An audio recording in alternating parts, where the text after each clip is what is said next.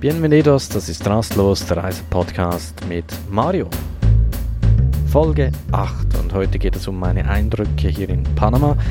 Das Land, das ist ja nicht so touristisch wie etwa Costa Rica, hat aber auch seine ja, sehr schönen Ecken wie etwa Bocas del Toro oder auch Panama-Stadt.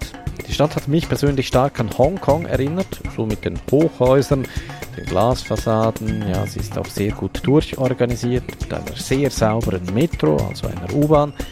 Und Restaurants und Bars haben Preise wie in Europa zumindest teilweise, also so ziemlich alles Hochglanz.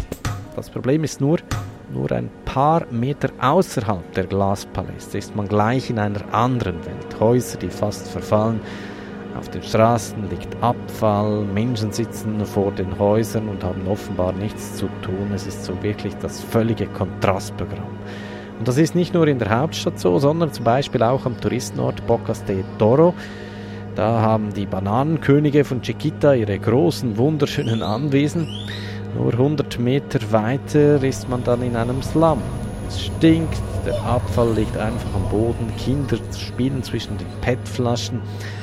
Also wirklich kein schöner Anblick. Und das habe ich hier in Panama eigentlich so etliche Mal angetroffen, in Costa Rica praktisch nicht.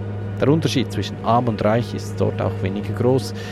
Und das zeigen auch die Zahlen. Laut der Interamerikanischen Entwicklungsbank ist in Panama der Unterschied zwischen arm und reich der drittgrößte in Lateinamerika. Das deckt sich auch so mit meinen persönlichen Eindrücken. Und da frage ich mich schon, warum? Das Land gehört zu den Ländern, die mit Offshore-Geschäften viel Geld verdienen. Touristen hat es auch recht viele. Und vor allem der Panama-Kanal spült so richtig viel Geld in die Staatskassen. Aber offenbar profitieren längst nicht alle davon. Und das war's mit dieser Folge.